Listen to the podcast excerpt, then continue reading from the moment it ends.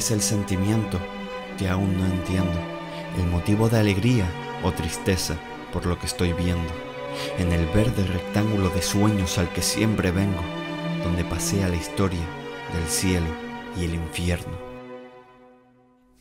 Pero aquí sigues, luchando como pocos, fiel reflejo de unos seguidores aún más locos. El amor y no la gloria es lo que siempre toco. Me das esfuerzo y sacrificio es honor y respeto lo que hoy invoco. El pasado fue glorioso con grandes gestas y victorias y también doloroso con derrotas que aún nos queman. Nunca te has quedado inmóvil observando viejas glorias, el futuro nos aguarda porque la fe no se quema. Es un impulso ilógico el empuje del que canta, la fuerza de virtud a la que mi alma llama. Por este sentimiento me dejo la garganta y no se lo vendo a dioses blancos o azulgranas. Que se escuche el himno fuerte siempre en tu coliseo, que la gente lo repita hasta que se forme el eco. Mosaicos, banderas y bufandas sondean al viento todo ese momento en mi corazón tiene su hueco pasión por tu escudo y también por tus colores, recuerdos reflejados en vídeos o hemerotecas, guerreros blanquiazules, fieles luchadores, honor por la afición y el alma en la camiseta.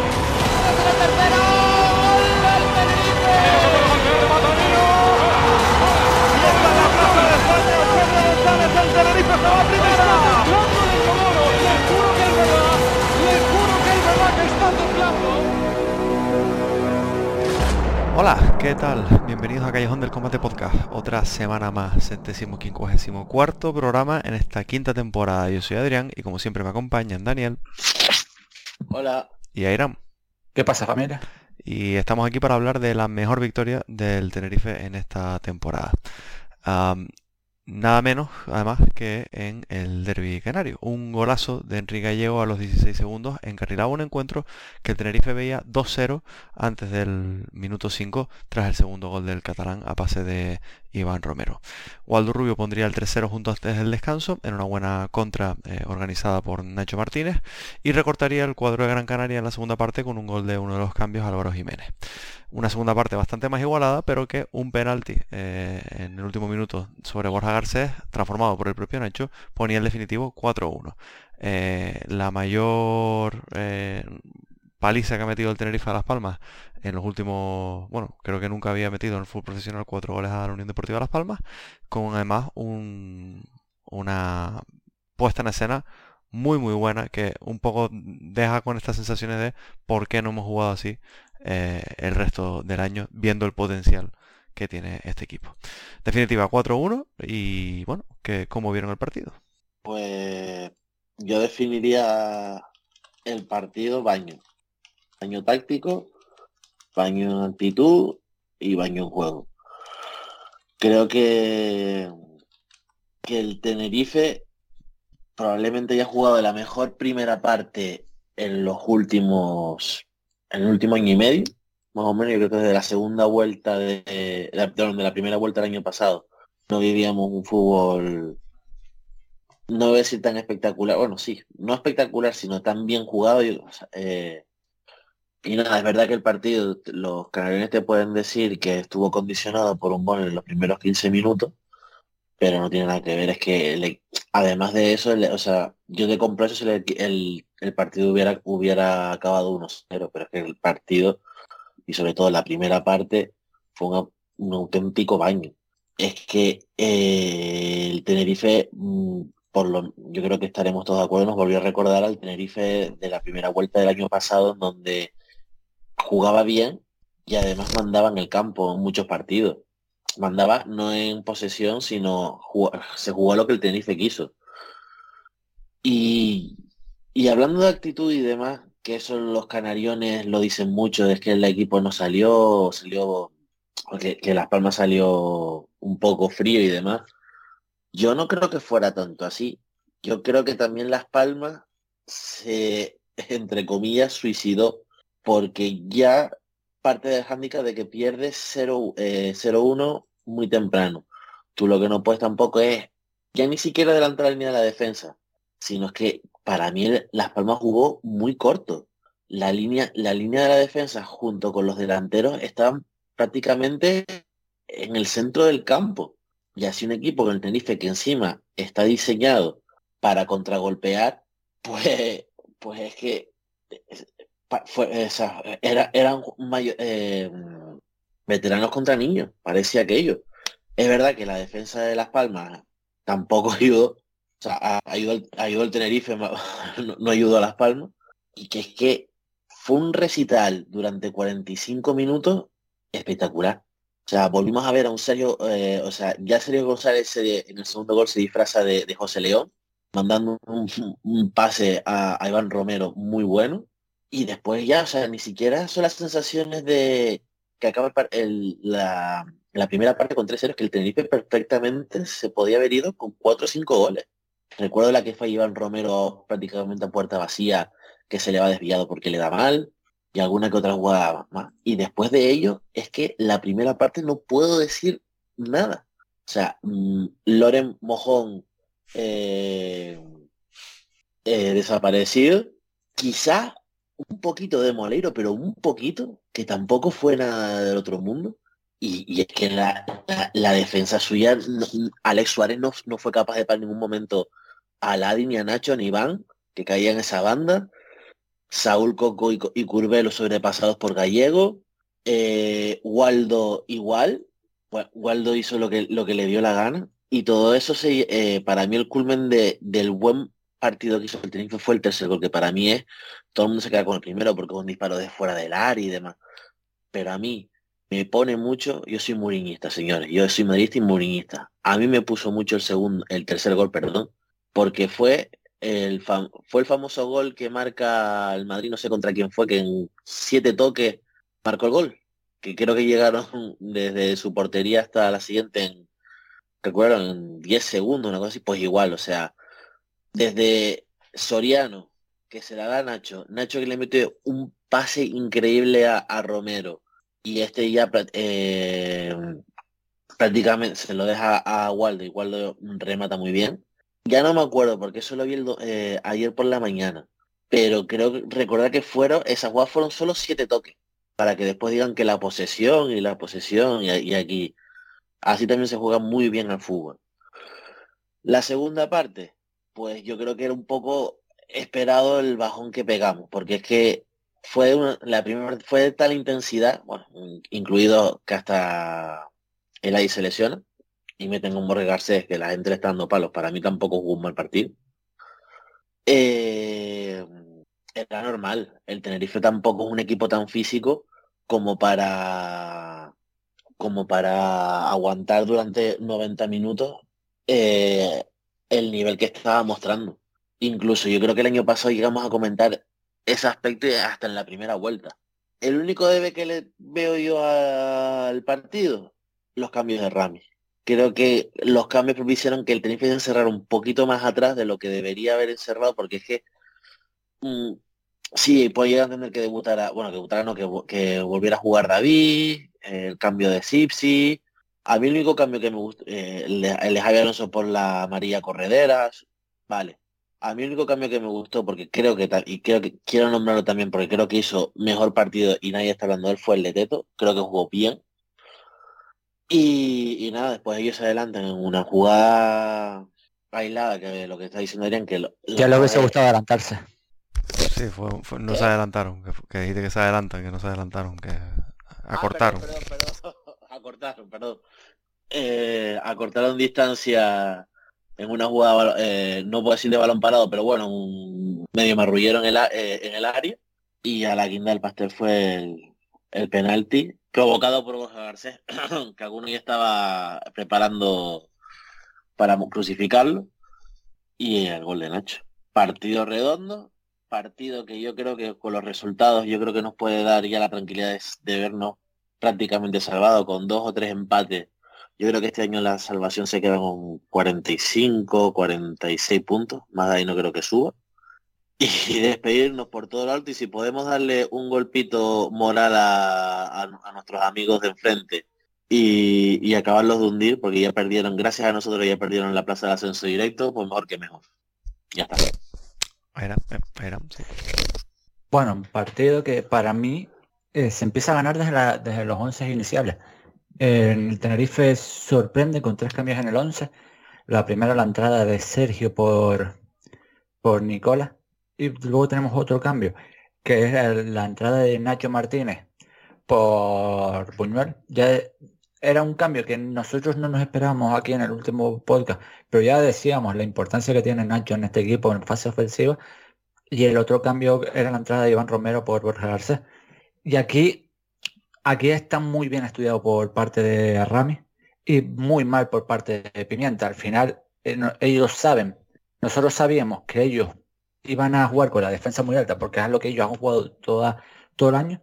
Y nosotros metemos a jugadores como Walde, Iván y Eladi a correr a los balones que iba a pelear Gallego.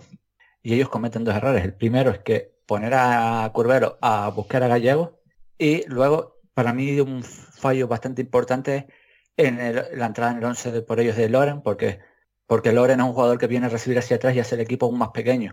Y dado que ellos, por ejemplo, en una banda, eh, en la banda derecha, tanto Alex como Pejiño no son jugadores que te vayan a abrir por fuera, solo les quedaba la banda izquierda con Moleiro y Cardona para buscar. Y Cardona estuvo más pendiente de las subidas de Waldo y Moleiro con las de no fue incapaz de superar en ningún momento ayer mi melón.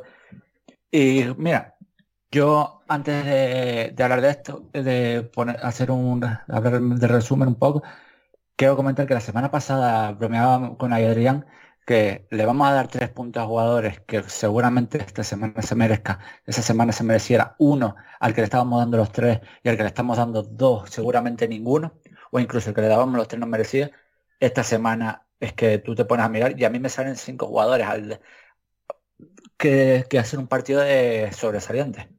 Pero es que me salen cuatro que es de notable. Es que el partido es muy bueno.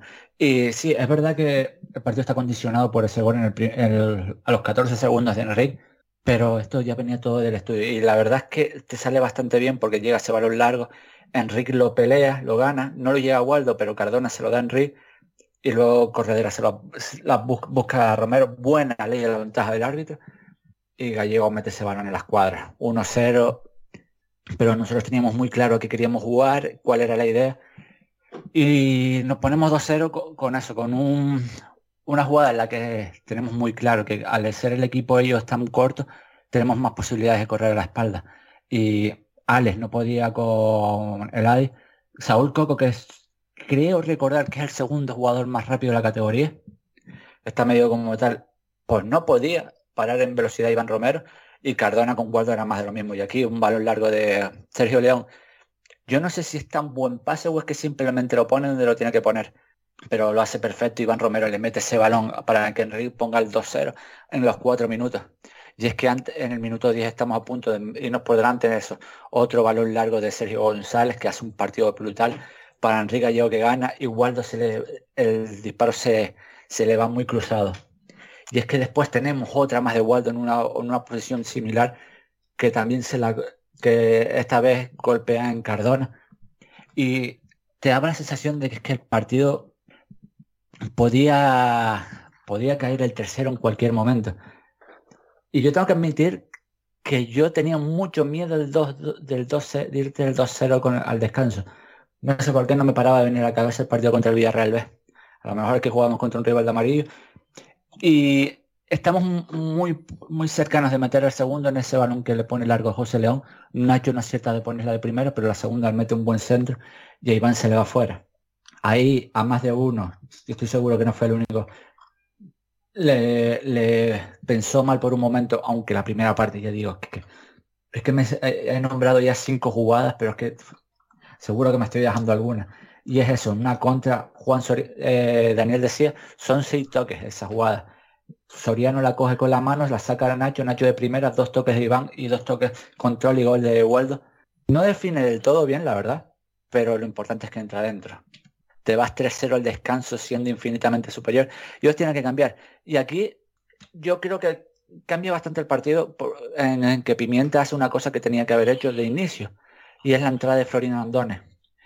Ya es un delantero completamente distinto a Loren y en vez de venir a pedir balón, se aleja del balón buscando en eh, profundidad Y esto obligó a que nuestra defensa jugase unos metritos más atrás y en pasar de jugar el, ese 4-2-4 prácticamente que estamos jugando en la primera parte, jugar un 4-4-2. Y ya tanto Iván como Waldo ya le costaba bastante más en aparecer a esas jugadas en las que ganaba Enrique de por arriba porque es que ya empezaban a correr desde más atrás. Y tenemos la mala suerte de esa. Primero se te había caído en, el ADI y luego es que Waldo y Sergio González te caen, a Corredera lo quitan por la amarilla. Y son los, los mejores. Ahí, ahí empiezan los 5 o 6 minutos más a gusto de Cardona, porque Teto no, no le buscaba por fuera, sino a generar un poquito de peligro por dentro, intentando hacer lo que estaba haciendo, eh, haciendo por dentro Corredera, haciéndolo desde la banda porque Javier Alonso no te iba a llegar tan arriba. Y luego entra un David y le vuelve a querer generar problemas a Cardona.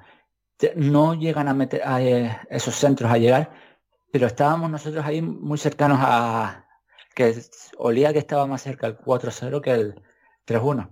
Y aquí viene el problema de que tanto José León como Aitorson empieza a tener problemas y para proteger al equipo, un David que había entrado a jugar de extremo se tiene que ir a jugar de central. Y es justo en los momentos esos, que lo, hablábamos antes fuera de micro con Adrián, que es que primero empezó David extremo diestro, Sipchis en el izquierdo, en el medio y José León en el izquierdo y, fue y el gol te viene justo la jugada esa del córner en la que David se había ido en medio, Sipchis a derecha y a José León en la izquierda. Todavía se estaban, estaban tan a poco acostumbrados a jugar entre los tres de, los tres centrales que parece muy fácil pero es muy difícil de jugar. Y es ahí cuando ellos tienen sus momentos de peligro y terminan con ese gran pase de Viera y Álvaro Jiménez tiene bastante suerte porque el disparo le pasa entre las piernas a, a Javi Alonso.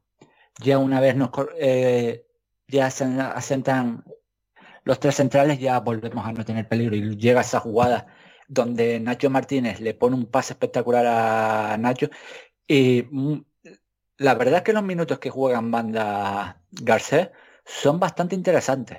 No está, yo prefiero no verlo de extremo, si podemos tener otras posibilidades, pero no lo hace nada mal y les atacan mucho buscando la espalda entre Curvelo y Sergio Cardona y termina siendo, cayendo en ese penalti. Eh, hay gente que, que les he visto enfadado porque, porque diciendo que Garcés sale enfadado porque no le dejan el penalti como que se va del campo, pero no, es que ha sido atendido y Cardona no ve amarilla, no ve la segunda, con lo cual tiene que salir del campo. Y Nacho la verdad es que pone el penalti perfecto. Por cierto, justo antes de eso hay un momento que a mí hay gente que se me ha molestado en Twitter porque yo he dicho que a mí el penalti, a ver, me parece penalti, pero no me parece una gran locura que se dejase de pitar porque penalti como esto sin pitar ya no hemos visto un par de veces. Pero yo la que no entiendo que no haya intervenido el VAR haya sido en la agresión de Florino Andone sobre Javi Alonso, que es que le va buscando con el codo. Eso, eh, yo no sé, yo, no sé ya cuántas, me he visto el partido dos veces, me he visto el resumen 30 y no sé cuánto van a quedar. Partido espectacular. La verdad es que eso, el peor jugador del Tenerife no baja del 6. Es escandaloso lo que, lo que ha sido este partido. Y como apunte, eh, Enrique Gallego marcó el gol más rápido de la historia de, de los, de los derbis en fútbol profesional Enrique Gallego ha conseguido marcar esta semana el doblete más rápido de la historia de la segunda división y encima es el jugador que, más goles ha marcado en un derby eh, en, la, historia de los derbis en fútbol profesional.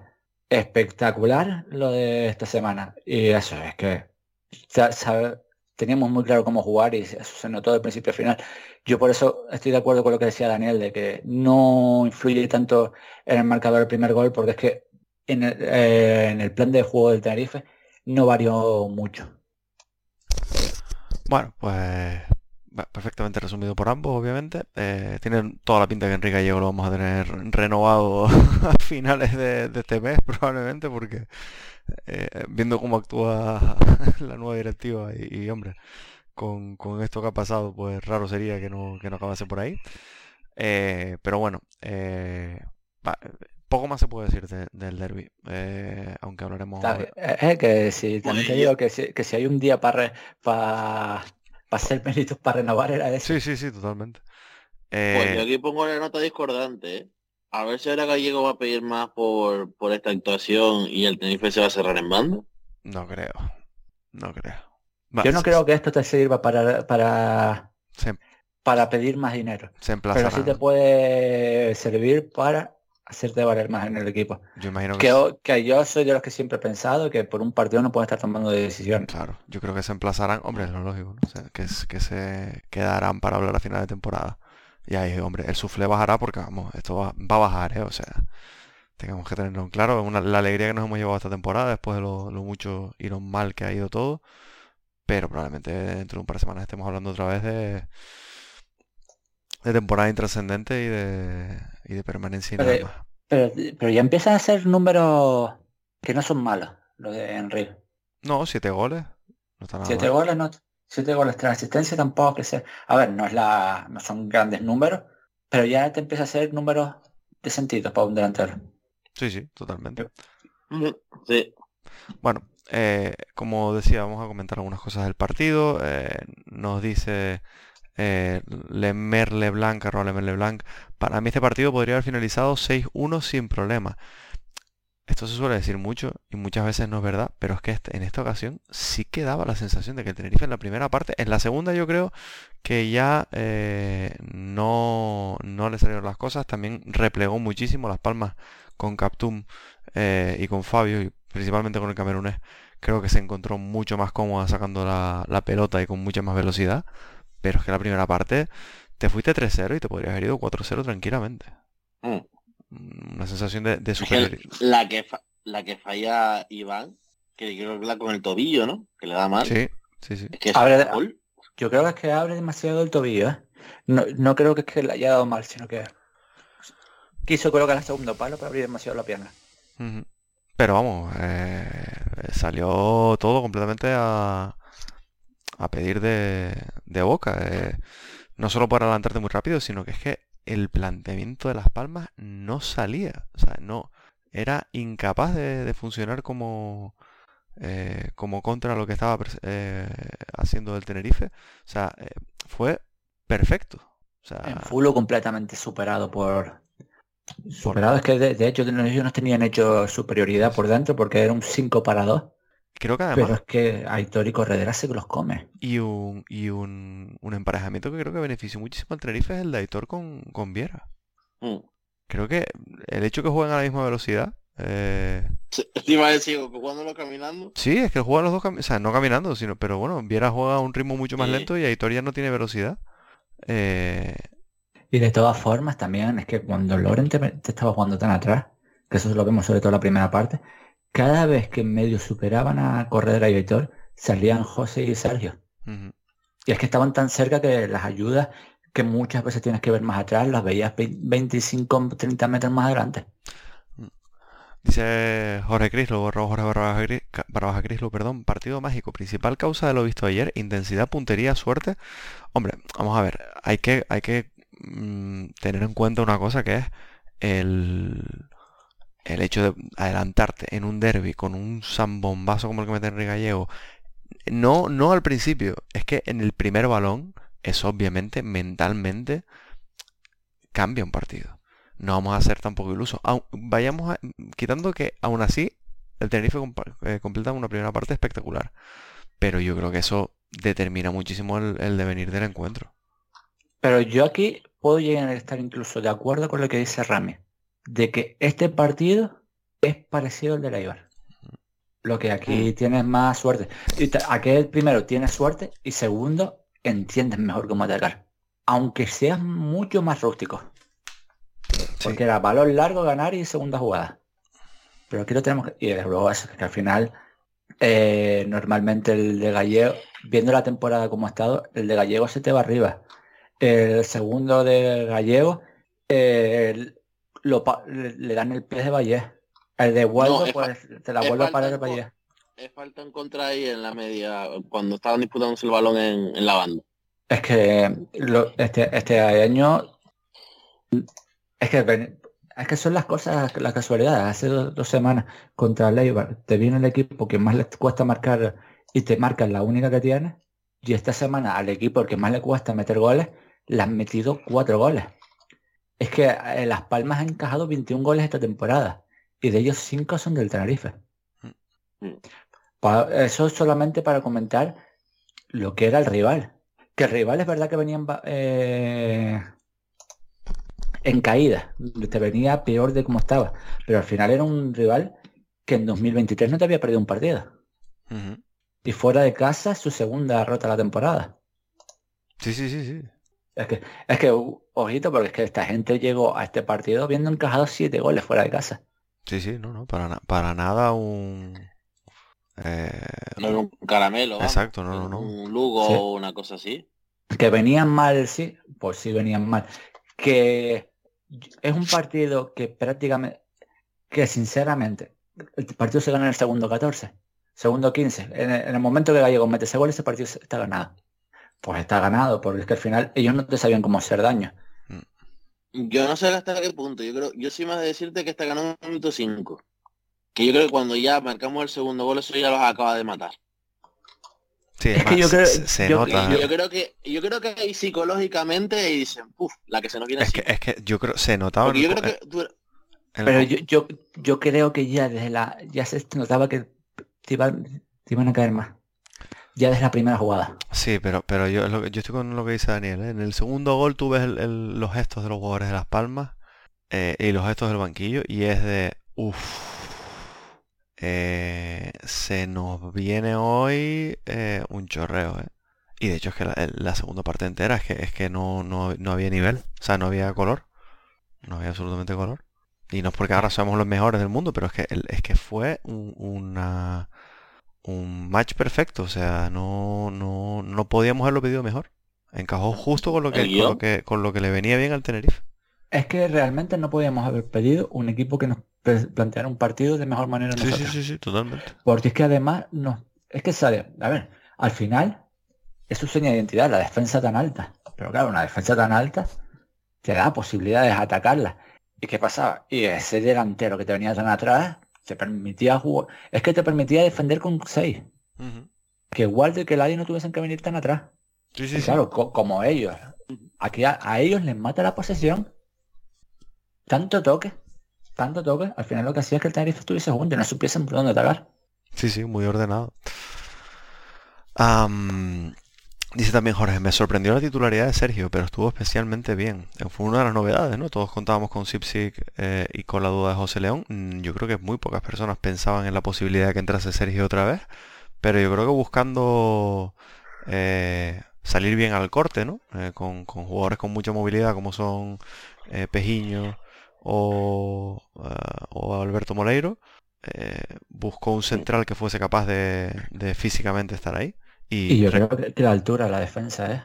Sí, también, también. Porque al meter la defensa tan arriba, Sergio te va a tener- a hacer más metros por Sí, detrás. sí. Y además eso, porque tú te pones a mirar, mira el once de las palmas. ¿Quién de ellos te va a atacar a la espalda? No. Wow. Y sobre todo, eh, destacar el muy buen partido de Sergio y el muy buen partido de Sergio en las circunstancias en las que, de las que viene Sergio. Recordemos, el último partido que había jugado Sergio González con el Tenerife se había comido, había hecho dos penaltis en la derrota eh, contra el Granada. Granada, que no, no estaba. Eh, entonces, que te ponga el entrenador en esa situación, en un derby, eh, bueno, a destacar y encima un muy buen partido en la salida de balón eh, y no en la salida de juego, sino en saber eh, que lo que mejor podías hacer era poner el balón en tres cuartos de campo de Las Palmas.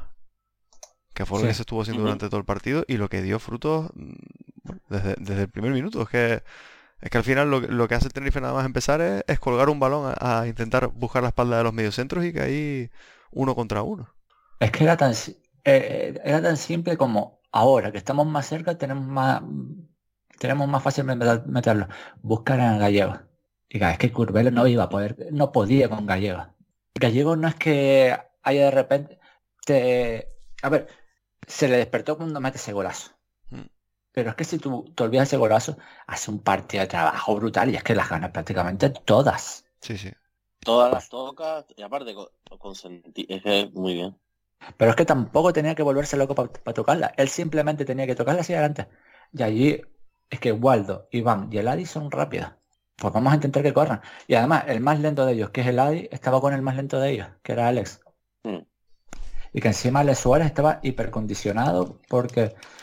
Ah, no, espera, la amarilla es la, la B Coco, que además, que es el viaje que le mete Coco a Iván.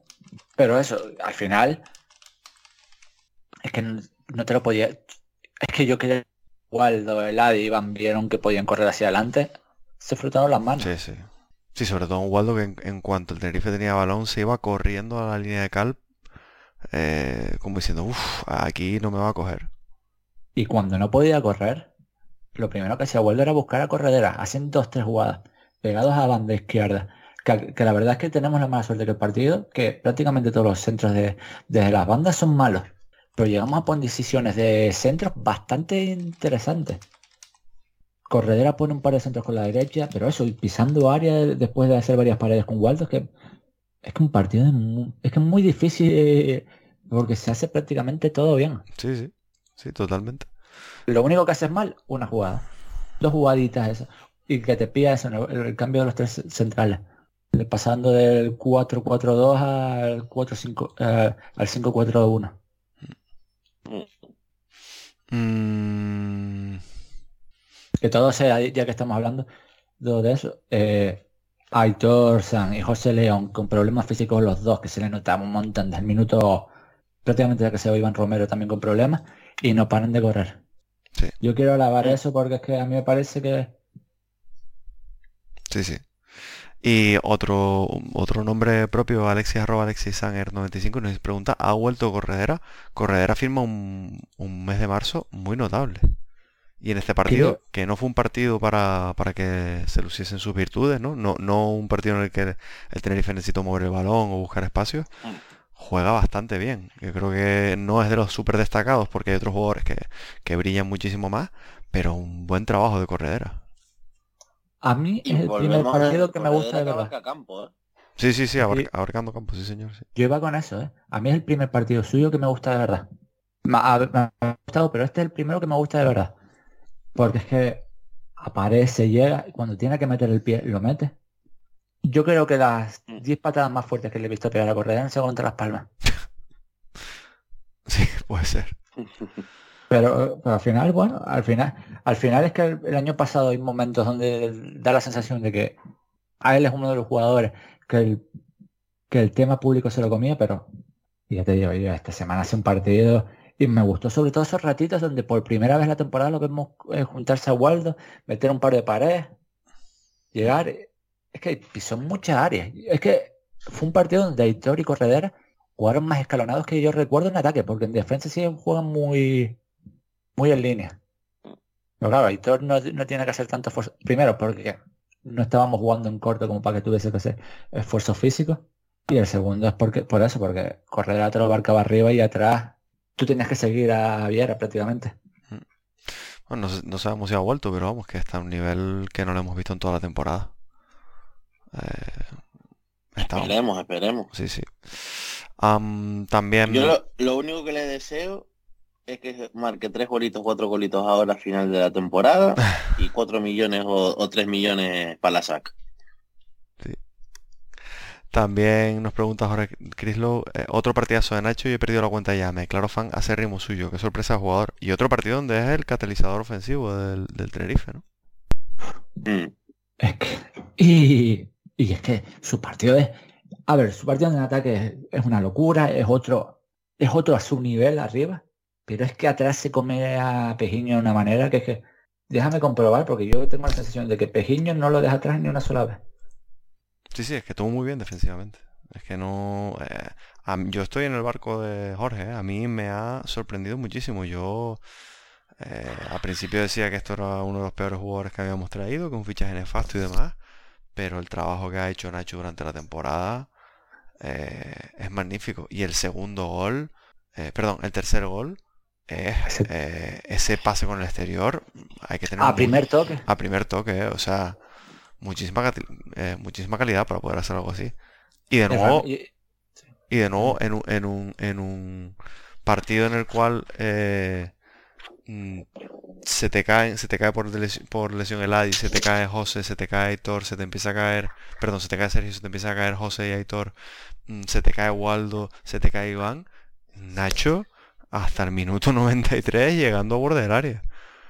Para arriba y para abajo. Es que al final es un jugador que este año ha, demostrado una profesionalidad inmensa. y no solo profesionalidad, es que yo creo que también Rami lo ha entendido. Ha entendido cuál es su juego y ha, sabido también aprovecharlo. Yo creo que es más al revés, ¿eh? No, yo creo que yo, creo, que Nacho ha aprendido bastante lo que le pide Rami. Y fíjate que cuando los partidos que se, ha saltado un poquito de un poquito por encima de lo que le está pidiendo, se va al banquillo. Yo creo que por eso fue lo que nos jugó la semana pasada. Puede ser. Y Nacho, es que estás hablando de esa jugada, pero es que Nacho le pone la que se le va a Iván Romero. Y y el pase, el pase que le mete a Garcés en la jugada del penalti hmm. es otra maravilla, es que se la pone por encima al pie en, ventaja para que le pueda pegar. Sí, sí, no, no, está muy muy bien. Es lo que dice, y es lo que dice minuto 93, y es una arrancada que tiene el de atrás. Para llevar hacia arriba, para llevar y, y, teniendo en cuenta un jugador que tiene cero desborde. Mm. Cero desborde, o sea que lo que lo que lo consigue lo consigue a través de la búsqueda de espacios. Mm, ah, yo vamos. Eh... A, Ale Suárez tiene un problema muy grave en el partido porque Pejiño era incapaz de seguir en velocidad cuando tenía que defender a Nacho y Ale Suárez no sabía si quedarse con Iván Weladi, el que tenía en ese momento, o saltar hacia Nacho. Mm y muchas veces cuando cogía ese balón, Nacho tenía tiempo para para centrar, para levantar la cabeza. No sé, para mí, ya te digo, ha sido. Eh, yo creo que el, jugador que más ha mejorado durante la temporada, pero clarísimamente. Y lo que iba el año pasado, sea, lo que en, con el comienzo de la temporada yo veía como una necesidad eh, obligatoria de, de fichaje, Ahora ya lo veo como algo menos, menos claro. Que es el, el fichero lateral izquierdo. Pero el eh, penalti lo tenía que haber tirado Gallego. Sí, sí, eso sí también lo pienso igual. Yo estoy diciendo, vamos a ver quién viene y si es capaz también de vender a Nacho como lo entiende Ram. Sí, sí, también. Pero también lo digo para otros casos. Veremos, veremos si el que viene eh, consigue hacer de un jugador que pueda jugar 10 partidos seguidos. Eso no va en el entrenador. Es más, eh, yo espero que el que venga, bueno, que espero que siga siendo Rami, aunque creo que no, ya no tenga a, San en el equipo. No se te escucha, Dari. Perdón, ahora. Ahora se me escucha, sí. Que la foto de Sam en el quirófano comiéndose los animales snacks de Sam, yo lo veo complicado de eh, la, vuelta del, del británico venezolano americano. Es que tú puedes esperar si es un jugador que es determinante de verdad, pero que no, tú no puedes esperar por un jugador que es determinante no. 10 partidos. Que no juega, sí, sí, es que es eso. Es, que al final es un puesto que está ocupando que podría... Sí, sí, sí. Eh, nos pregunta también Jorge, dice, dicen que los goles vienen todos de golpe, a ver si empiezan a entrar los goles a Enrique o Waldo. Llegamos a una temporada medianamente bien. Creo que podemos acabar el séptimo u el octavo. Eh, hombre, eh, el número de goles que hemos metido más o menos está dentro de lo esperado, teniendo en cuenta el transcurso de la temporada. Yo no espero que Waldo ahora acabe metiendo 5 o 6 goles más. ¿Cuántos goles lleva Waldo? ¿3? 3. No, lo veo. Si Waldo acaba con. ¿Con qué? Con 6 goles. teniendo en cuenta el, tiempo de juego que ha tenido, me parecería exagerado. Y Enrique lo mismo. O sea, es que la temporada de Enrique al final va a firmar eh, si se queda como está, son 7 goles, que dices, bueno, un poquito eh, desilusionante, porque el año pasado venía de 10, ¿no? 10, 11. El año pasado 10. 10. Eh, pero al final, si tú te pones a mirar la temporada de Enrique sobre el papel y has visto cómo, cómo ha sido, si llega a 10 goles, es que no te lo crees. Es que hace 5 meses o 3 meses nos dicen que Enrique va a llegar a 7 goles a estas alturas del año en marzo y ni para atrás. Y aún así yo sigo diciendo que el Tenerife no tiene gol. sí, sí, no, no, gol en, en verano. El Tenerife no tiene nada de gol, pero, pero clarísimamente. Es que esto, esto, este, partido es un, un, una, un partido que no es para muestra, es que no, no podemos tenerlo en cuenta. O sea, por eso yo es veo... Un derby. Claro, yo veo comentarios donde mucha gente dice lo de... Eh, joder, si hubiéramos jugado así toda la temporada y demás. Primero que no puedo jugar así toda temporada, porque los equipos ya te han estudiado, te conocen, han visto cómo has jugado el año pasado y saben que, que si te dan el balón tú tienes problemas. Y segundo que es que no se puede jugar así. O sea, es que es que es un partido que lleva muchas otras cosas. Y si no, que se lo pregunten a... Este partido contra el Levante o el Eibar te caen 6. Sí, puede Sí. ser. Porque jugando tan adelantado, el Eibar te mata. Con John Bautista, con José Corpas, con, con Stoico, con cómo se llamaba el de. con Gianni. Tan adelantados, te matan. Y equipos con tanta calidad. Que por cierto, lo que te iba a decir, eh, solo hay 10 jugadores que llevan más goles que la lleva esta temporada. Es que la segunda está muy flojita de en goleadores, ¿eh? Sí, Solo hay cuatro jugadores que, llegan- que lleven ya 10 goles. Usuni, Raúl García, Stoico y Baki. Joder. Baki es un tío que se encontraron en septiembre. Que ni siquiera, eh, un tío que venía de la segunda alemana sin equipo y le lleva 10 goles con el Andorra. Joder. Más preguntas, a ver si puedo encontrar alguna que podemos utilizar del partido, porque hay mucho extenso. Fuera, por ejemplo, Lemer Leblanc dice, a Javier Alonso deberíamos recoger donaciones para que se pase un verano en Irlanda con Roy King. No podemos tener un mediocampista tan blando. Es verdad que yo creo que Javi fue el de los que entró el que más flojito entró, ¿no? Para mí los dos más flojos del partido seguramente han sido él y el Adi. Pero es que al final, pero al final te digo una cosa. Es que el partido de Javier Alonso tampoco es tan malo. No, no es que sea una maravilla, pero tampoco. Pero claro, cuando te lo comparas con, por ejemplo, con Corredera, que es por el que entró, se, se nota bastante la caída. Y a mí me sorprendió que el cambio fuese él. Claro. ¿a quién esperabas tú? Yo, por el momento de partido, pues yo me esperaba más un José Ángel o un- incluso un Pablo. Ah, un cosa. Se me olvidaba que estaba José Ángel, pensé Sí, que digo, eh, no va yo- a decir Pablo Arrea. Yo creo que a todos nos pasó lo mismo, que es que eh, a todo el mundo se le olvidó que estaba José Ángel, porque fue cuando, cuando el cambio de David y, el- y con el cambio de Javier Alonso fue como, "Guau, es que, es que no tenemos más. Y de repente fue como, espérate, ¿y, y José Ángel? Eh, y yo quiero a- abrir aquí. Yo no quiero. Yo empiezo diciendo que yo creo que nada. Pero ¿cuánto creen que influyó las declaraciones de Pimienta en que acabasen jugando Javier Alonso, Teto y David? No, yo no creo. Yo, Rami, No sé. me cuesta creer que Ramis entre en ese tipo de cosas, ¿eh? No Yo sé. es que fíjate no, que yo- porque, porque yo creo que a lo mejor se hubiera, hubiera optado, yo qué sé, más que por David o por tal, por un Selma, por un Alazán, es y haber que hecho, haber hecho mofa. Prefiero el partido también. Entiendo el planteamiento de Ramos, aunque le salió mal, o sea, el planteamiento de los cambios a Ramos que le salió mal porque metió muy atrás el equipo. Pero Yo creo que no se le sale mal, ¿eh? yo creo que no le sale mal, ¿eh? Yo creo que al final se tiene que venir para atrás por culpa de los problemas físicos del equipo. Este equipo no tiene 90 minutos. No tiene jugadores para jugar 90 sí. minutos. Sí, pero me, me refiero que le sale mal porque se adelanta de las palmas, no- nos acorralan un poquito, pero que, que son cambios con sentido, que no es que de repente en el minuto 80 ovación para que entre por Pero- el gallego a Pero, la sala. pero, pero tú entiendes que puede haber gente que lo piensa porque antes de, en vez de meter a Javier Alonso, normalmente hubiese metido a José León. Y antes de meter a David, a Héctor Buñuel.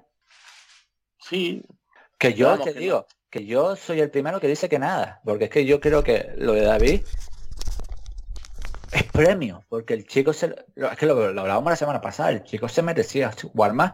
El chico además debu- eh, renueva el día antes. Sí. Es que se le juntó todo. Y después, el día después, estaba jugando con el B, los 90 minutos. sí.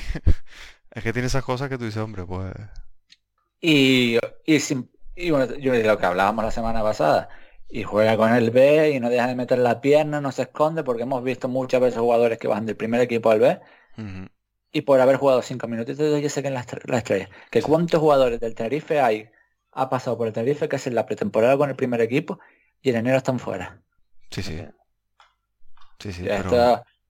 Y el ratito que te juega de extremo, es decir, y porque muchas veces cuando hemos, ha- hemos optado por un Buñuel que es más lateral que, que de extremo no te hace tanto, con este chico que te supera dos veces al Cardón, es verdad que los centros son horribles, pero te pisa área.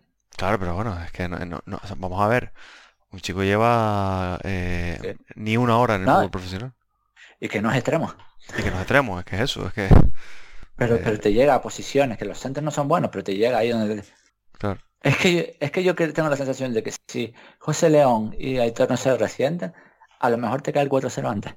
Porque le estábamos haciendo un daño por esa banda que... Sí, sí, Mm. sí, podría ser. A ver si... Es que una cosa, hablando de eso, Jeremy Melot ha sido el partido del año que menos ha tenido a su vida. Sí, sí, sí, estuvo muy, muy, muy... Pero es que no llegaba. No. Es que no llegaba. Era tan rápido que Nacho es más cabra loca en ese sentido, pero es lógico. Sí, sí. Pero me esto un poquito más atrás para que suba Nacho. muy atento en mantener a- la posición. Em, nos pregunta Jorge Jonay si es Enrique la Bizarrap Session a la Unión Depresiva Las Palmas. Eh, bueno, lo decía Irán antes, ¿no? Eh, máximo goleador de la historia de los derbis en el fútbol profesional. Para, Eh, para el Tenerife. Estaba comprobando.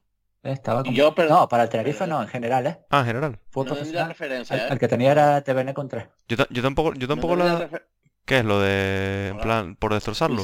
Pero- Es que no sé. No entendí. Pero es- Henry, la de Unión de- ¿Será por lo de Shakira? ¿Y Sí, sí, yo empecé Yo por eso, yo ahí. por eso. por cierto, eh, si tú miras a Enrique Gallego, al equipo que más goles le ha hecho en su carrera, la Unión Deportiva Las Palmas. Ole. Renovar. En cinco, eh, creo que eran seis goles en cinco partidos. No, cinco goles en seis partidos. Con el Tenerife ha jugado cinco. Luego uno con el, eh, uno y un gol en un partido jugó con Extremadura.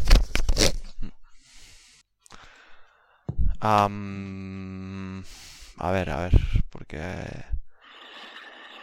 hay muchos comentarios, pero bueno, ya creo realmente que ya comentarios del partido. Bueno, hay un par de ¿dónde está Loren? que nos pone todo me da asco, arroba todo me da asco uno. Dice Jorge Onay, Loren, te seguimos esperando. La verdad que eh, si bien tenía pinta de que tras el eh, lo que pasó con esa pancarta y tal que se sacó, pues tenía pinta que nos íbamos a llevar una mojadita de Loren. Partido completamente intrascendente del, del jugador cedido por el Betis. ¿eh? Pero además que hasta el mes se le ha dado la vuelta, ¿eh? Pero te digo una cosa. Es que, que, te, que te pen- se esperaban de Loren. Ya. Es que Loren no es delantero. Algo, algo más de lo que ha hecho ahora, hasta ahora. Sí, pero es que Loren no es delantero. El tema es ese. El tema con Loren es que no es delantero. Loren es un tipo para acompañar, no es un tipo de referencia. Es que al final es normal. Pero es que si, si tú fichas a, a un segundo punta para que te juegue de delantero centro, lo normal es que no te funcione. Mm. Sí. Sí, sí. Eso está claro. Que por, es- que por, eso- por, por eso es por lo que yo comentaba que yo aquí en el Tenerife no lo quería, porque es que yo no le veía sentido un segundo punta cuando tenías a Iván, tenías a Sam, tenías a incluso el Adi. Nosotros a lo mejor lo que nos hacía falta un delantero distinto a Enrique y a Garcés, pero es que Lorena en el Tenerife no te pegaba. sí. Mm, yo creo que ya podemos ir con los puntos, porque el resto de cosas no son del partido. Bueno, Vale. no, perdón, nos pregunta la Merle Bueno, Blanc, le pregunta la Merle Blanc si es- creemos que es el partido donde hemos mostrado más efectividad. Pues sí, ¿no? Yo creo que... Hombre, Salvo que hayamos tenido algún partido este año que hayamos llegado una vez y metimos un gol. Es que... que no lo Pero- tampoco, ¿eh? No, porque el Tenerife generalmente llega mucho, es de los equipos de la categoría que más llega. Y Es que debemos ser- random que contra el Burgos puede ser, ¿eh? Ah, pero contra el Burgos llegamos más. A ver, yo, yo te miro rápido, ¿eh? Tirando, tirando memoria. Pero yo te lo miro rápido, a ver. El último gol del Adi en el Tenerife. No contra la Andorra, ¿no? Contra la Andorra, sí. No, y es que además metió contra el Villarreal B. Contra el Burgos. Bueno, pero vamos, sí. O sea, es que eh, eh, segundo Ah, bueno, 16 con- contra el Burgos es que, mira, llegamos 8, 8 veces. Es bastante. bueno. Es que... De todos modos, ya te digo, seg- segundo 16 ir ganando 1-0. Hombre, claro, es que cuando, cuando he visto nosotros un gol en, el segundo 16 No, no, no, en no. el Heliodoro. Es que fíjate, metemos un gol en la primera jugada del partido, otra, otro que es matador totalmente en la última de la primera parte, y prácticamente metemos otro en el ulti- la última jugada del partido. Sí, sí, no, Sí. eh, espectacular. No, que no, no se puede decir de otra manera. Bueno, vamos con los puntos ahora sí. Estaba diciendo eh, Daniel Por cierto, que- la verdad he ganado. Vamos. No sé para qué, pero he ganado. Sí, la mosca, ¿no? Por si acaso. Que a lo mejor para la- el décimo puesto no puede servir. Hombre, si sancionan a cuatro equipos y nosotros entramos a playoff, Ah, No, no, yo no hablo de playoff, yo hablo de décimo puesto. a ver.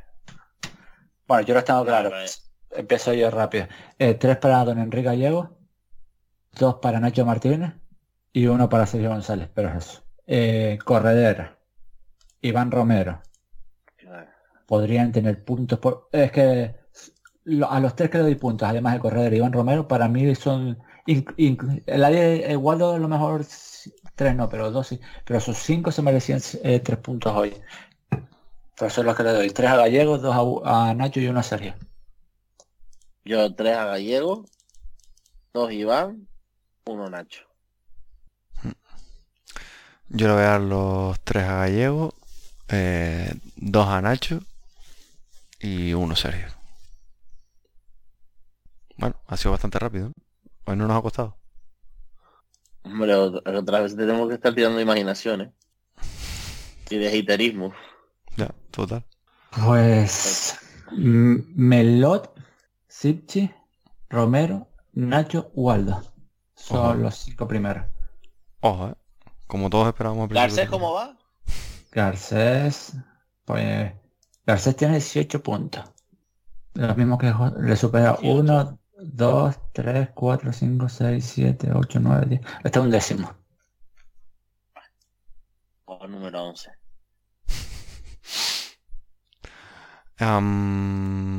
Bien, pues si que les parece vamos con preguntas que no tienen que ver con el partido y picadito. No hemos llegado a la hora todavía, pero bueno, nada mal. Lo bueno es que creo que hemos hecho un, un análisis sosegado sin venirnos arriba. Sí, Sin hablar de playoff o Totalmente. cosas de esas. nos pregunta Jorge Gonay, dice, ¿habrá derby la próxima temporada? En clara referencia si Las Palmas no sube, porque Yo creo que no sube, ¿eh? ¿tú crees que no sube? Yo creo que sí. Ya, ya, ya lo mufé. Yo me, Sí, yo me mantengo, yo me mantengo lo que llevo diciendo toda la temporada. ¿Qué, qué es Yo lo- estoy contigo. Que Ibar y Granada suben directo y en playoff su- sube el Levante. elegante? El Levante. Elegante y, y, y Mayoral en el central. Eh, Que, que, que, por cierto, eh, a- por parafraseando a Luis, Luis Aragonés, no es como empieza, son los últimos 10 partidos. Sí. Cierto, ¿eh? Dice Guayota, hemos hablado de lesiones, la tardanza en la llegada de ciertos jugadores al principio, los errores no forzados con valor gol, los no fichajes, pero ¿hasta qué punto ha fallado la motivación y el hambre del equipo? El otro vimos día, el otro día, perdón, vimos de lo que es capaz estando activos y metidos. Hombre, yo creo que el Tenerife adolecido de muchas cosas que son las que enumera bastante bien Guayota ahí. eh, pero que una cosa muy clara ha sido, aparte de las lesiones, que yo creo que ha sido lo que más nos ha lastrado, el estado físico de los jugadores, que mentalmente no hemos estado. Eh, esta temporada era por una cosa y desde el minuto uno hemos ido hacia otra. Y nos ha faltado una cosa. También es que esta plantilla tiene un déficit muy importante de, de eso que te gana partido. Que es la calidad. No, este año no hemos tenido un jugador que te gane un partido. Sí, Lo más pos- parecido a ganarte un partido es lo que ha hecho esta semana Enrique Gallego. Y no ha, ha sido por calidad, ha sido por trabajo. Mm. Pero eso, tú te pones a mirar, por ejemplo, Las Palmas, de repente te puntúa por un gol de Pejiño aquí, uno y uno también acá, el Los- Granada, los- los cuatro goles de Marc Usuni, Cardona. Callejón, sí, es que el Eibar, Corpas, esto, lo otro. A Sí. nosotros nos ha faltado, el año pasado lo teníamos en el ADI, pero no sé, y en Sasco, pero es que son dos Sí. jugadores que este año no lo hemos visto. no, el Tenerife no ha tenido absolutamente Y nada de si, y si me apuestan corredera. Sí, sí, Es que yo mantengo que ahora mismo el jugador de más calidad en este equipo es el lateral izquierdo. Y eso es un problema. sí, la verdad que sí. Un problema para ganar partidos. Si- a, a ver, si fuese Roberto Carlos, pues claro, pero, pero aún así es que... Y es verdad que después a todo eso hay que a contar que al Tarife ha tenido, ha perdido muchos puntos con decisiones raras. Eso también hay que juntarlo todo. Pero al final son cosas con las que hay que contar. Sí, sí. Pero es que se te ha juntado todo lo que has hecho para perder puntos este y lo otro. Es que, fuera broma, y esto es en serio, eh, yo estuve viendo el otro día los XG, que es la espera, eh, lo que se espera de goles por partido y demás, y el Tenerife estaban dos por partido. 2-0-1 por partido y el, y el Tenerife no llega a un gol por partido marcado.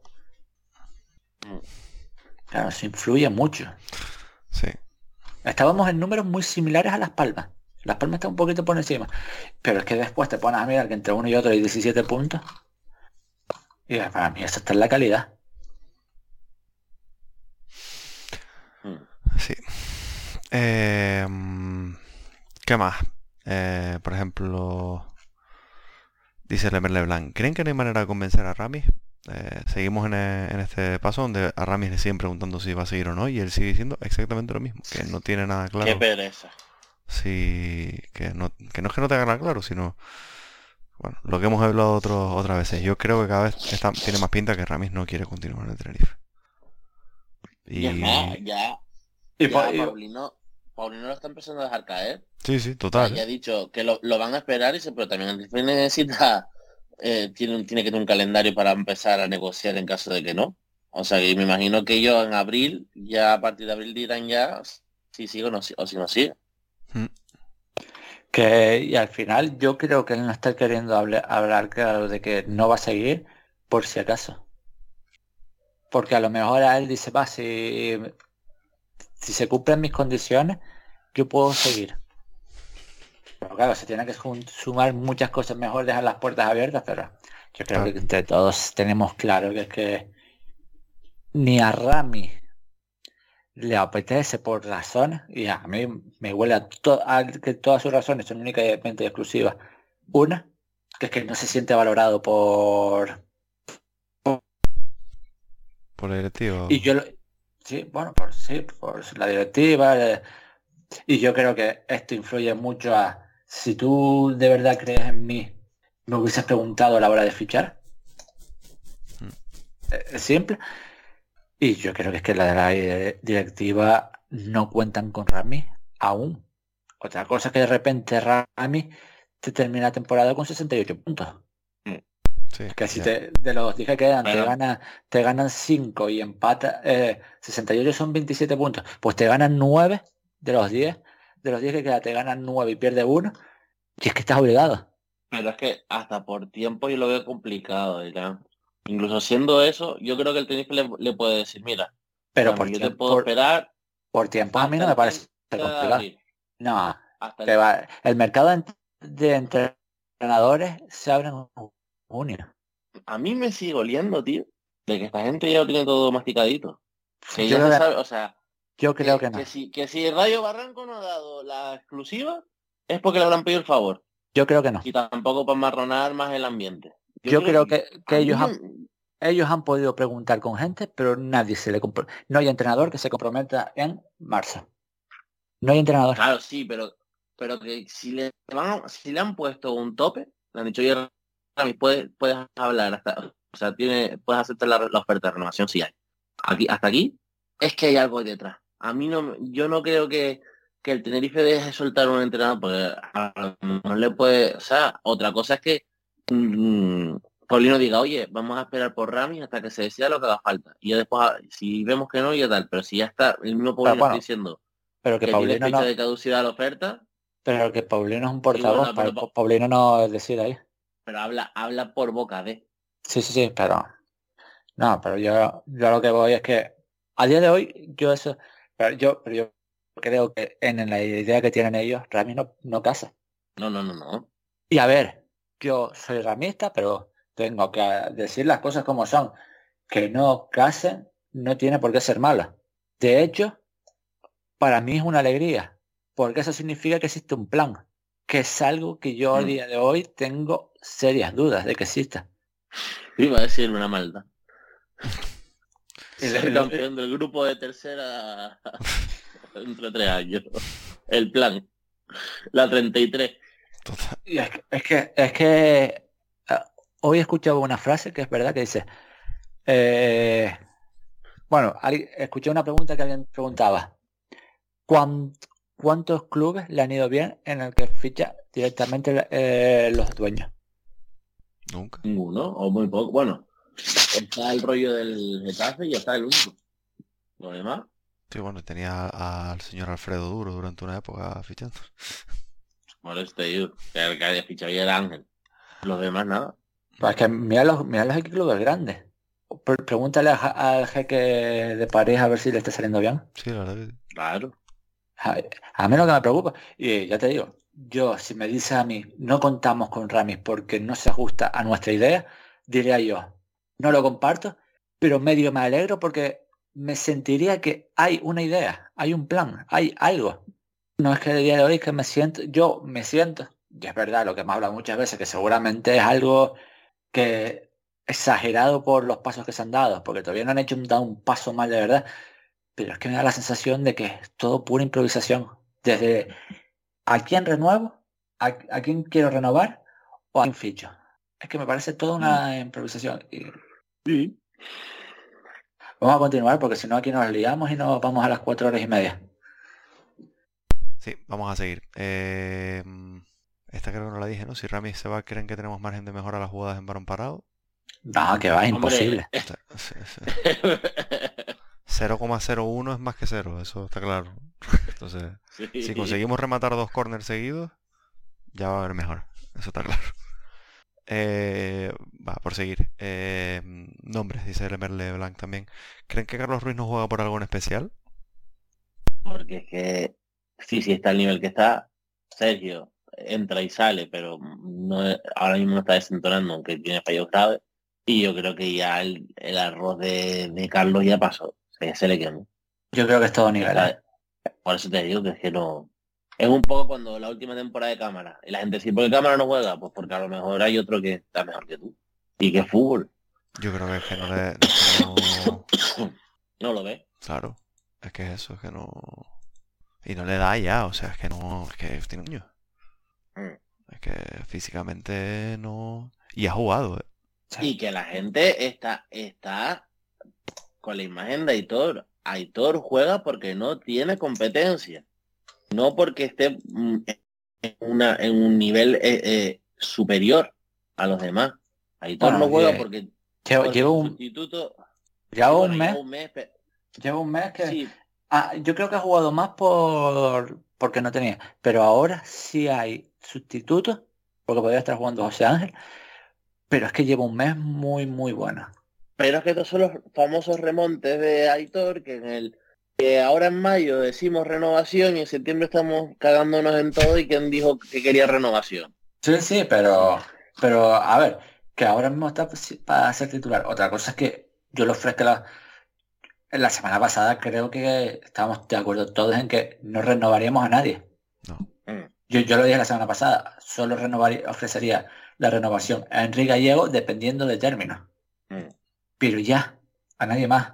Y algunos de los que hay por ahí con contrato, igual, llámese Larrea, llámese Javi Alonso, igual esos hay que buscar una salida. Sí, sí. A los dos. A los dos.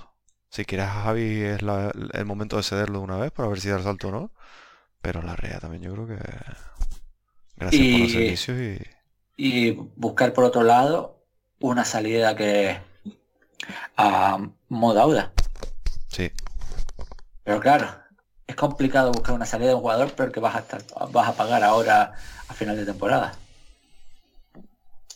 Sí. Que es una operación interesante, pero cada operación interesante que hace el Tenerife con dinero de por medio es que no salen bien. No. sí, bueno, te salió bien Luis Milla, pero... Y sí, sí, te ha tardado al final sí que tampoco es que te haya salido bien, solamente es que te, te ha salido rentable. Por, Brian pagamos, sí, ¿no? Por Brian pagaste mm, menos que por un coche. Fueron derechos de formación y yo me acuerdo de mirar, los derechos de formación eran unos 9.000, 10.000 euros. Esos son unos baños de Lidoro, ¿eh? Ojito. Sí, totalmente. Pero por eso, que realmente tú te pones a mirar los Joselu, que Joselu que no pagaste dinero, lo pagaste en salario, un Naranjo, ahora Dawson, donde has metido dinero y que ojalá todo cambie el próximo año. Mm. Porque yo no soy, espero equivocarme, pero yo no soy de los que compran que no te rinden por la idea de juego. Bueno, seguimos, dice Lembre Blanc. En su opinión, ¿se quedaban antes con Mariano Bombarda o con Raúl Sánchez? Mariano, leyenda del podcast. Hombre, Mariano Picasso. Sí, hombre. Por, por favor. Eh, así, por, por más cosas. eh, ¿Quién querrían como sustituto de Aitor para el futuro? Omar Mascarel. Sí, puede ser, ¿eh? Es un buen perfil. Es un buen perfil. ¿Ustedes creen que hay A- posibilidad de a- traerlo? Sí. Yo no este es el año. Si, si quieren invertir y subir en cinco años, esta es la primera piedra que hay que, hay que poner. Sí, a ver, yo, yo es el que buscaría. Si no, eh, mi opción sería Oriol Rey. Buscando un perfil así, Oriol Rey. Pues es que va a depender de lo que busque un entrenador. Yo es que estoy pensando en otro tipo de entrenador. Yo para otro tipo de entrenador, sí. Un Oriol Rey, un tipo que me, que me viene a- al pelo. Mm. No, no, no fue un chiste, ¿eh? no. Me acabo de dar cuenta. Dice, vamos a ir con todas estas LML Blanc que son bastante rápidas de contestar y, y que dan para discutir. Si tuviesen que poner nombres a las puertas del, del Heliodoro, ¿qué nombres utilizarían? De, de- Nunca, nunca jugadores jugadores de, mm, históricos. ¿Por qué no? Yo creo que para porque yo prefiero hacer lo que ha hecho el Atlético de Madrid o en la Real o demás, más que poner por nombres de puerta, que me parece una magada con perdón, es hacer un homenaje a los jugadores que sean no, eh, que hayan jugado 200 partidos para hacer lo que hace el Atlético Madrid con las estrellas o, o, algo así, o hacer un muro con, con los jugadores esos, pero es que tampoco, o sea, tampoco entiendo yo el, el por qué nombrar las puertas del estadio.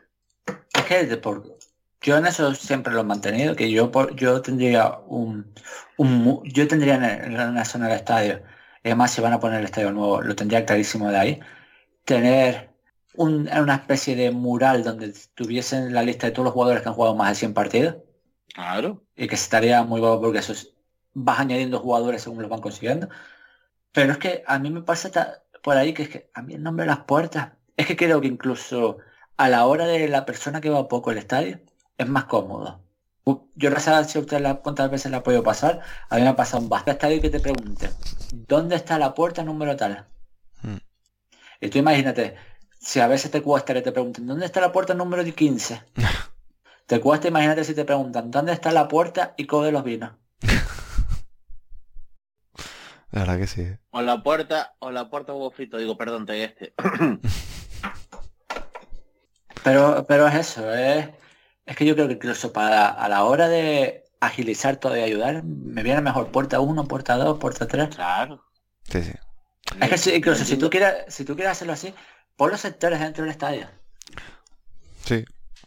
Sí, por las gradas. Es que, no, es que, bueno, claro, o sea, eso, o sea, el abecedario, pero es que también es una bobería, cambiar números a letras. que- No, pero yo digo que si quieres poner eh, puerta y co de los vinos, puerta tacorón, pu- puedes, puedes coger y meterlo en los sectores de los estadios, Bueno, en vez dice, de las puertas. Pero bueno. dice Lemele Blanc, eh, ¿cuánto creen que estamos en una ampliación? Con lo cual yo creo que Una semana. Pero yo siendo sincero, yo sospecho de que vendrá ampliación del capital no muy tardar, a lo largo de la próxima temporada. Bueno, y que, que- Pero que- por parte de, por eso- parte de Garrido, perdona, Irán, o porque entra otra, otro grupo. Yo creo que va a ser eh, para tener más control del club. Simple. A eso es a lo que me refiero. Va a haber un grupo de que van a sal- salir de, de acciones y se harán con ellas alguien. ¿Tú cuál dices? ¿La de Conchito? No, no, yo lo que digo que a lo mejor te- te- se pondrán a la venta vendidas por el club. Ah, vale, vale. para a lo mejor como no se puede eh, el dueño ¿qué cuentas tiene? bueno pues pon tu para buscar tener un 3% más de acciones que no las puedan comprar pues las vamos a sacar por aquí Puede ser. y no las compro yo sino las compra a unas personas con las que yo trabajo Y Mm. así poquito a poco nos hacemos con más parte del... con más porcentaje. Pero yo creo que-. Yo creo que salir nosotros a tener que comprar, creo que eso no lo vamos a ver en tiempo. Espero que nunca más. Espero, espero, la verdad. Am, también Lemer Leblanc, ¿creen que es hora que dejemos de tener como patrocinador a Hummel? Ustedes si tuviesen que elegir una marca nueva, ¿qué elegirían? Yo me quedo con Nike. Eh, se hablaba de que en breve se acababa el patrocinio, ¿no? Hummel entró en 2000... ¿Qué año fue? Pero 14. creo... um, Llevamos... eh, es verdad, se lo estaba hablando el otro día. Llevamos 10 años, 10 temporadas con Hummel. Nos quedan dos, entonces. La próxima y la siguiente. Ah, a mí me gusta Adidas. Yo voy a ser sincero aquí. No me gusta Adidas y no me gusta Nike. O el Tenerife. Muchas veces hablamos de que genéricos, pero no hay dos marcas que sean más genéricas por los clubes que Adidas y Nike. Sí. A mí Macron ha pegado un bajón este año. Sí, con lo de las pensiones, ¿no? Y sí, ¿no? Las revueltas en Francia. Callejón del combate. Tu podcast de la De, actualidad. de geopolítica. política. Que eso, que Macron no me... Creo que ha pegado un pequeño bajoncito este año. Y es que después las minoritarias... A ver, a mí Joma nunca me ha desentonado. Pero claro. Pero Jo- Joma también te ha metido otro bajón interesante. Sí. A ver, Ahora complicado. No, no hay- no hay ninguna que digo, por, por ejemplo, hace dos, dos años era Macron, o sea, a- venía Macron y, y hacíamos la ola. Pero es que ahora mismo no hay nada. yo... Le coges por ti, pero es que tampoco. No, el Econ Ah. Sportif no va a venir a, a vestir al Tenerife. A mí es que es una que, que hace equipaciones que está muy guapa. Eh, quitando, para mí hay dos marcas que ahora mismo son las dos que hacen las equipaciones más guapas. Una no la vas a ver, no la vas a ver aquí por nada, que es por Eli. Pero es que la otra es que además sería algo súper bonito que volviese, que es Hummel. El Hummel no Puma. Sí. Sí, pero bueno, últimamente Puma está haciendo una cada destrozo que... Sí. Y yo, para que me pongan en el pechito Tenerife un pequeñito paso. Ya, ya. Dice también la Pero ta- también te voy a decir una cosa, que aquí el- la que más pague y la que no me vaya a poner camiseta es 90 euros. Sí, total. Yo en eso soy simple. Uh, pues eso, eso, eso es complicado, ¿eh? No, pero ahora, ahora las tenemos a, complicado ya, amigo. ya, pero no la tenemos a 63 ahora mismo. Porque Google. Pues yo prefiero. que entre, Ah, es que a mí, que entre una de esas. ya, ya, pero por eso te digo que es que a mí Nike y Adidas no me gustan porque primero son hiper básicas, hiper genéricas para todos los equipos. Si nos quejamos de Hummel, mirate Nike, porque es que además se nota en los clubes de primer, de primer nivel y del resto que, le- que les dan una de catálogo cualquiera y prácticamente planchate, tú el escudo. Y luego te las ponen por eso, por 90 euros, por... Mira, y una pregunta, ¿es real? Pablo, Mano, Sí. ¿es real que ha sido de ella? ahí vistiendo equipos de al River Sestao. y- No, el Eibar creo que vistió. Capa también podría ser una buena. A mí es que, ya sé que no te va a venir nunca es por Eli, pero es por Eli que a mí es que me gusta demasiado. Igual a John Smith. Yo, ¿te acuerdas cuando el año que, viste Las Palmas? Y vi 314. Eh, Esa es la que yo me refería. Ah, sí. Mítica del Canarias. Eh, Sí. Claro, porque un Reebok ya no te va a venir a vestir. Porque ya no está bien, ya no veste a nadie. Ya. dice también Lembre Blanc, Uh, si, si- si ganamos de repente, lo dudo, ocho partidos, ¿sería histórico? Hombre, Es que yo no sé cuánta, cuánta- cuántos equipos han firmado eso. también te digo una cosa. Yo casi que prefiero que no pase. Sí, pues te presentas con esta plantilla en primera división, ¿te imaginas? No, no, no, no. Es que yo creo que esta plantilla, tú terminas con esa round súper fuerte y te pasa lo que las más el año, el año pasado. Que tú veías que de los cuatro equipos que estaban en playoff eran más flojos con diferencia. Y que nosotros quedamos el segundo más flojo, por, porque yo lo veía así, como que éramos el tercer equipo más flojo, a Las Palmas lo pasaste por encima y con sencilla. Sí. No con tanto como con este partido, pero parecido. Y la última, Melot, yo me lo quedaba, no creo que ganemos mucha pasta por traspaso y es indiscutible en este club. Se está hablando, ¿no? De posibilidad de que venga una oferta por Jeremy Melot. Es que a mí un lateral ultra defensivo. Que, sobre- que lo suyo es defender. Es verdad que no hay muchos laterales derechos en mercado, pero es lo que dices tú. De 30 años ya, ¿no? 29 va a cumplir el próximo año. No, 29 cumple eh, la próxima semana. Pero eso, 20 29. eh, Hoy en día los clubes por los que, laterales que pagan son por los ofensivos. Sí, sí. Na- nadie te va a pagar por un Nacho, pero sí te van a pagar por un Jordi Alba. Sí, no tendría que ser una, una temporada espectacular Melot para... Bueno, y lo último que nos decía ahora Chris Lovera, la semana que viene por el Adi si jugaríamos, si jugaría Garcés o Teto. Y es que esta próxima semana eh, seguimos, pues, aunque no queramos volver a la realidad después de este gran partido, visita un campo muy complicado, visita a Mendizorrosa porque el Tenerife se va a enfrentar al a la vez. Chicharrero, chicharrero, chicharrero de corazón. Mueve tu cuerpo y dale al tambor, que el carnaval ya llegó, eo, eo. Chicharrero, chicharrero,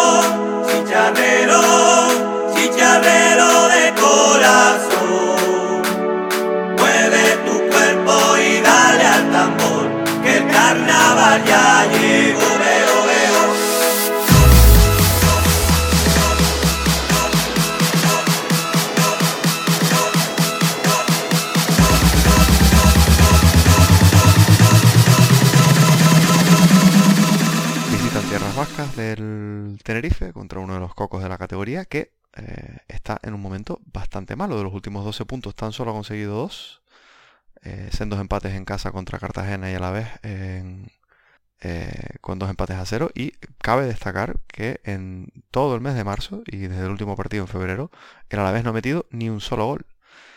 Sí es verdad que los dos anteriores, tanto contra el Ibiza como el Zaragoza, sus dos últimas victorias, ganó los partidos con cuatro goles cada uno. Entonces, equipo un poquito bipolar al que le conseguimos ganar en el Liodoro, pero eh, que se antoja complicado, obviamente, a pesar de esta última derrota contra la Ponfe en el último eh, partido. Una a la vez que ¿Qué se... dices el doblete de Luis Rioja? Sí.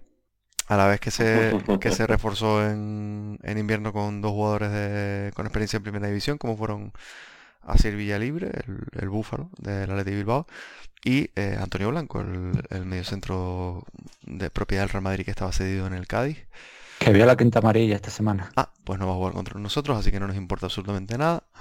Mamadou Sila, que sigue cogiendo algo más de minutos de juego, ¿no? Bueno, un, un equipo, otro all-star, ¿no? De, de la categoría. Yo este partido no lo vi. Pero esta semana yo creo que la gente lo entiende. Eh, todo el mundo le habrá pasado lo mismo porque se jugó justo después del derby. Y estábamos prácticamente todo el mundo celebrándolo.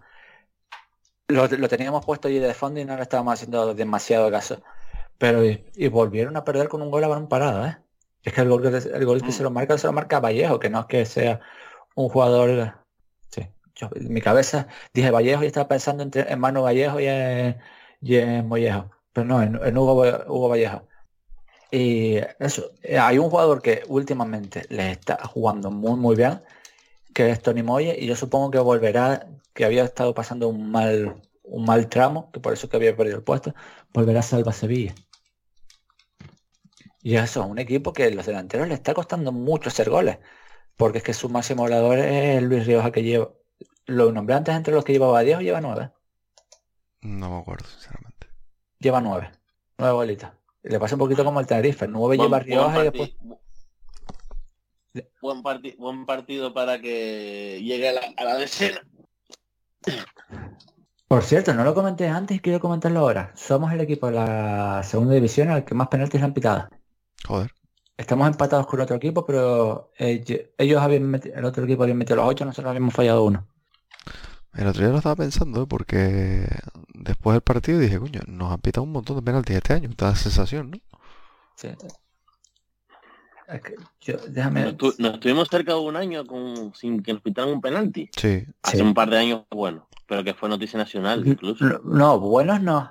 Yo creo que nosotros No. hacemos el podcast. Sí, sí, sí, sí, sí. Eh, lo ves, 8 penaltis le han pitado el Levante y el Tenerife. Y al que menos penaltis le han pitado el Sporting 1. Pero es eh, lo que hablaba. Eh, yo supongo que no cambiarán mucho. tienen los dos centrales que yo tengo problemas de, pero de verdad, para decir los nombres. Uno es Sedra y el otro Abkar, que uno creo que son Alexand, bueno, Abdelkabir Abkar y Muhammad Alexander Sadler. Tumbul, Ismail Alcarawita. Pero es que después, eh, pero es que antes también jugaba eh, el, el marroquí, el Aberrancha este. Aberranche. Sí, Aderrahman Re- Rebaito. pero- El argelino que empezó la temporada muy bien, pero se ha perdido. Bueno, de hecho llevo viendo que no está jugando, ¿no? este año ha jugado tres partidos en lo que va de año. Y había empezado la temporada volando. Sí, sí, no. Es que, es que viendo ahora la plantilla, me acabo de, acabo de darme cuenta que estaba él. Eso, eh, Carlos, Carlos Benavides. Es que es un equipazo. Tenaglia, Ru- Mm. Rubén Duarte, Sí. eh, Alcain, que este año no está siendo tan espectacular como había sido la- el, año anterior. Mm. Jota se acabado cayendo, ¿no? ¿Quién? Este Remeseiro. Ah, sí, Jason. Yo- No, Jota, espera, ¿no? Remeseiro. Pero Remeseiro no está en el a la vez, ¿no? Sí. ¿Cómo que no? Espera. Ay, porque lo estaban viendo yo en el Levante. Sí, es verdad, sí, jugó. eh, jugó. Jugó, jugó aquí la Sí, sí, sí, sí. que no hizo nada. o sea, Sí, sí, no, eh, pero que cambié en mi cabeza estaba en el Levante. Vale. Pues. Y luego tiene un jugadorazo que a mí me encanta, que es Guridi. Sí, yo Guridi. Pero es que Guridi apenas juega. Pero es que no juega. Es que tú te pones a mirar el banquillo de esta gente. Mamadou Sila, Robert González, Carlos Benavides, Salva Sevilla, John Guridi, Víctor La Guardia, que lo quisimos fichar nosotros. Es que... Pero es lo que hablabas antes. Se han caído muchísimo. Mm. Y, yo creo que van a ser contra nosotros a muerte, porque se, se juegan media, medio ascenso en este partido. Sí, no les quedan Porque más como- balas. Es que como pierdan en este, ya sea porque ganan Las Palmas, porque gana el Granada, se les puede ir a siete puntos quedando nueve partidos. Complicado. Con tres equipos, con dos equipos por medio que pueden ser hasta tres con el Albacete. Ojito. Y nosotros poco cambio, ¿no? La baja segura de Ladi y vamos a ver eh, eh, Sergio. Sergio también se fue Sí. así ya. Eh, Sergio, eh, José León, a ver cómo está, porque ahora dicen que, que no, es- ya, no, ya no se fastidió la, la pierna, los problemas que tuvo durante la segunda parte no era de la pierna con la que jugó con el vendaje, sino era la otra. Joder. Joder, cómo estamos acabando. Que Yo, yo supongo, no, es que después tenemos un problema del Tenerife. Es que Tenerife no tiene 90 minutos ahora mismo. Físicamente, esto es horrible. Porque es que este equipo no te llega al minuto 90.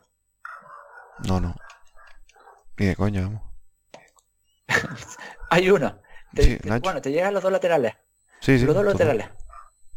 Los dos toros. Porque es que Waldo hubo un momento que parecía, pero Waldo es otro que... Bueno, y, Ah, pero también y, es y- y- y Aitor, que es un poco diésel, ¿no? Pero.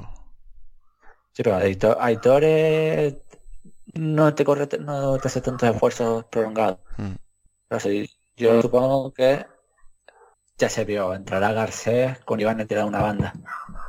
Y Nicolás Sipcha. ¿O ustedes ven algo distinto? No, no. No creo, No, que, no. no, no creo que vuelva a Teto ya. A no ser los últimos partidos y tal, pero creo que va a volver a, a- a ju- a intentarlo de Garcés. Es que esta semana metió Garcés y es por algo. Salvo que vea que este partido puede tener un poquito más de presión, que a lo mejor ahí sí me atenta. Es que Iván yo lo sigo viendo más peligroso cuando juega por dentro que por fuera. Y mira que ha hecho cositas por fuera interesantes. Pero esta semana el partido contra Las Palmas, el de dentro fuera, lo volvió loco, lo destrozó. Mm. Bueno, ¿hacemos porra? Eh, 4-1. Eh, jugamos fuera de... Ah, Sí, vale. sí, fuera casa. Pues 2-0. Venga, 3-1. Bueno, pues como siempre con muchísimo optimismo, ¿no? Y, y pensando en las posibilidades de, de ascenso directo. Eh, bueno, nada. eh, la mayor alegría de la temporada claramente después de este partido y, y como siempre pues muchas gracias a todos por los comentarios. Eh, nosotros seguiremos aquí. Me- menos mal que, no lo gra- que este partido no se grabó. El partido no fue ayer. sí, Que a lo mejor este- hoy estábamos Tres horas. motivados. sí, sí, estábamos- claro. No, no, yo lo pensé, digo, uff, no, ayer nos dio tiempo para relajar el partido, para... poquito a poco, sí, sí. No, y, Imagínate que Mm. pero es que si no, sí, sí. Si, si el otro día casi nos pegamos hora y 45 con un partido desastroso hoy, bueno. Bueno, bueno, eh, con el partido nos quedamos cinco minutos. sí. Ah, eh, habló, creo que le duró menos las palmas al Tenerife que nosotros de ese, de ese partido. Totalmente. Pero vamos, totalmente. Bueno, pues vamos a ir cerrando por aquí. Como siempre, muchas gracias por todos los comentarios y, y preguntas eh, en esta semana tan, tan buena que hemos tenido.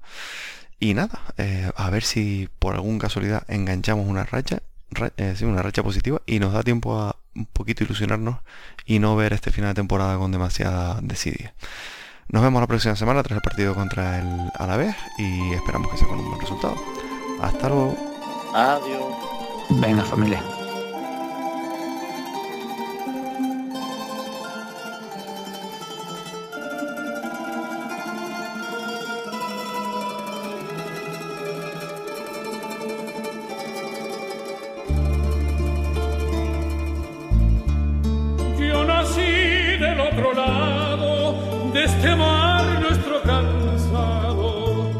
Te besa con pereza. Y desde allí en la distancia me enamoró la arrogancia de sus perfiles airados. Entre brumas emergía la rotunda poesía del padre de elevado. El celoso centinela estas siete carabelas que en torno a él han fondeado, buscando abrigo y cuidado. Tenerife, Tenerife, desde Teno Talanana, desde Abona Garachico, fue naciendo en la distancia, arropada de bastardos. sensi io ti ho